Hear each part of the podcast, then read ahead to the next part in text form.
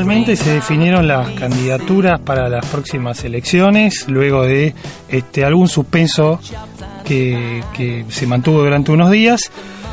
Las cosas se acomodaron, eh, quedó la gran pelea para la provincia de Buenos Aires definida y, como siempre decimos aquí en el programa, eh, los años de elecciones y a medida que se acerca eh, el acto en sí, las elecciones en sí, la economía empieza como a quedar en el medio, eh, los números se empiezan como a acomodar a los discursos, y eso ya sucedió, ¿no? Ya se empezó a hablar, bueno, que fulano necesita ganar para que la economía no se desbarranque, que fulano necesita ganar para parar este desastre, otros dicen que en realidad no se va ni hacia un paraíso ni hacia un desastre, que la solución está en el medio.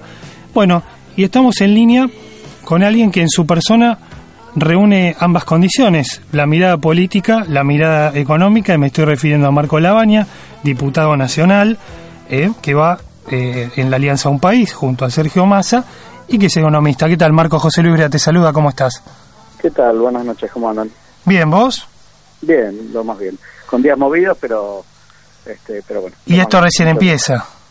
Sí, sí, sí, la verdad que, eh, a ver, todo proceso electoral conlleva discusiones, eh, algunas que son más profundas, como la que vos estás diciendo, de cuál es el rumbo, eh, cuál es el objetivo que uno tiene, qué es lo que le quiere impregnar, digamos, a sus distintas propuestas, y lamentablemente hay mucho también de la discusión eh, que parecería ser lo que más está prevaleciendo en estos días, ¿no? De, por lo menos de lo que se transmite de cómo se hace para distribuirse los carguitos, ¿no? Este, a mí personalmente desde ya, va, todo el espacio nuestro, me gustaría tratar de, que el debate sea un poco más profundo, de ver cómo empezamos a trabajar sobre los problemas de, de la economía, sobre los problemas de los precios, del tema de seguridad, que son los que realmente la gente eh, hoy está más preocupada y en definitiva las peleas más políticas le importan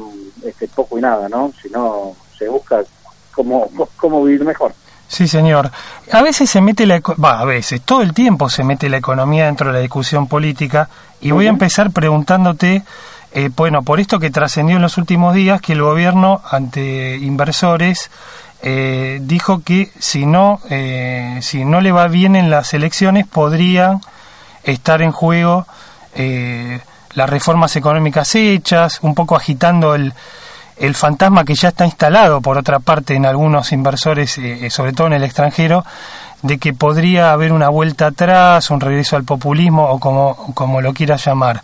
Eh, ¿cómo, lo ves vos desde un espacio muy particular que es el que desde un país quieren ganar ustedes, que es colocarse un poco en el medio de esta, de esta cosa binaria de o está todo mal eh, del kirchnerismo o eh, el, estamos más o menos, pero vamos a ir mejor de, Cambiemos. Eh, ¿Te parece que si el gobierno no se ve ratificado en las urnas, puede llegar a irse todo este, al demonio, como algunos sospechan? No, mira, yo creo que no. Este, el fantasma que vos hablabas antes fue un fantasma que mismo agitó el gobierno. Mm. Y yo creo que lo agita porque no puede mostrar resultados vamos a estar este año en la mitad del mandato este, y el gobierno hoy no puede mostrar resultados de los cambios que había dicho que iba a hacer. Las lluvias de inversiones, el segundo semestre, eran todos anuncios eh, que rimbombantemente hacía el gobierno, promesas que hacía el gobierno, que después en la práctica no se terminan dando. Y creo que esto... Eh, ¿Y esto por qué pensás que pasó? ganar las elecciones sí, perdóname, sí Ah. este, para que vengan las inversiones, para que confíen y realmente me parece que es un, un nuevo segundo semestre, no ah. es como correr de vuelta, como no te vinieron antes, bueno, ahora digo que en realidad la culpa es porque todavía no, no ganamos las elecciones. Yo creo que las inversiones eh, van a venir, la economía va a recuperarse si es que vos tenés este, eh, un mercado interno que crezca, mm. si vos tenés las posibilidades de exportar, fíjate hoy cómo está la situación. Hoy tenés un mercado interno que es el, la gran, el, gran porcentaje de, tu producto es el mercado interno. El mercado interno está cayendo, con lo cual ah. inversiones para este, desarrollar el mercado, las pymes o eso, no van a estar. porque no tenés a quien venderle internamente. El mercado externo, las exportaciones, cada vez te está costando más, porque Argentina, por el problema de inflación que persiste, eh, es caro con el mundo, con lo cual no le puedes vender tampoco afuera.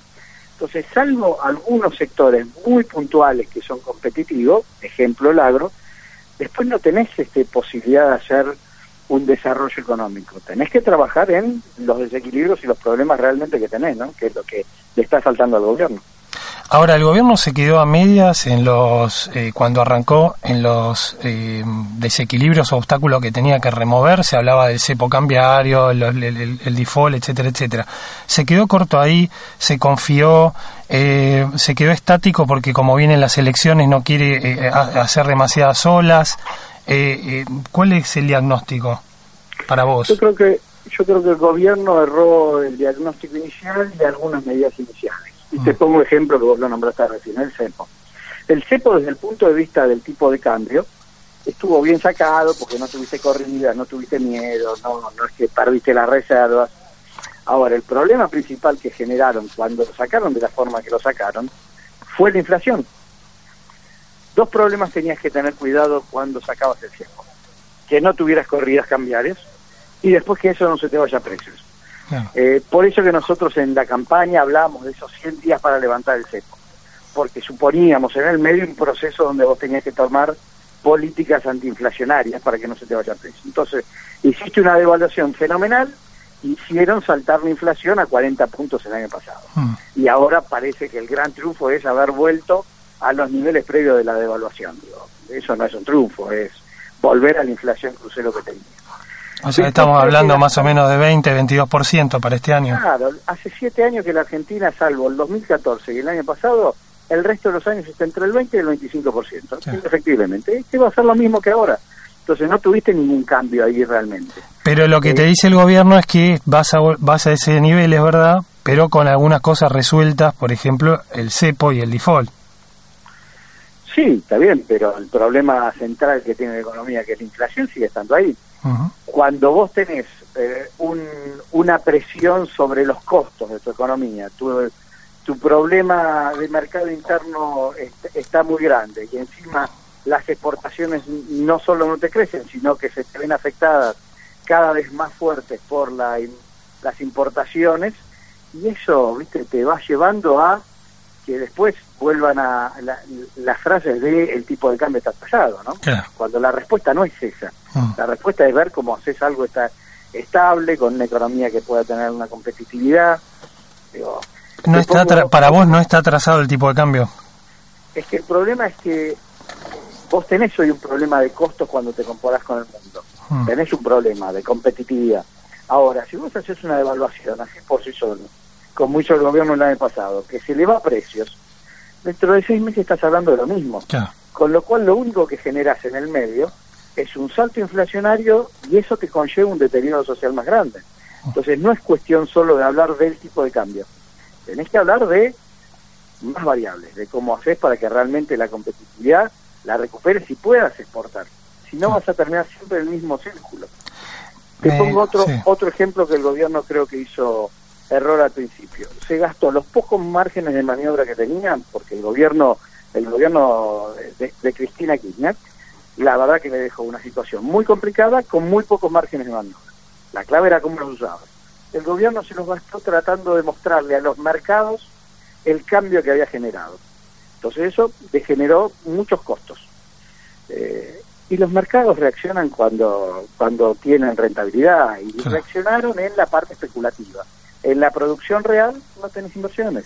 Ahora sí, todo lo que es especulación financiera está volando. Bueno, me la dejas picando para preguntarte algo que ya te pensaba preguntar. El bono a 100 años, ¿una locura, una genialidad? ¿Qué Yo creo que es este una, no sé si llamarlo locura, pero es una muy mala, una muy mala señal.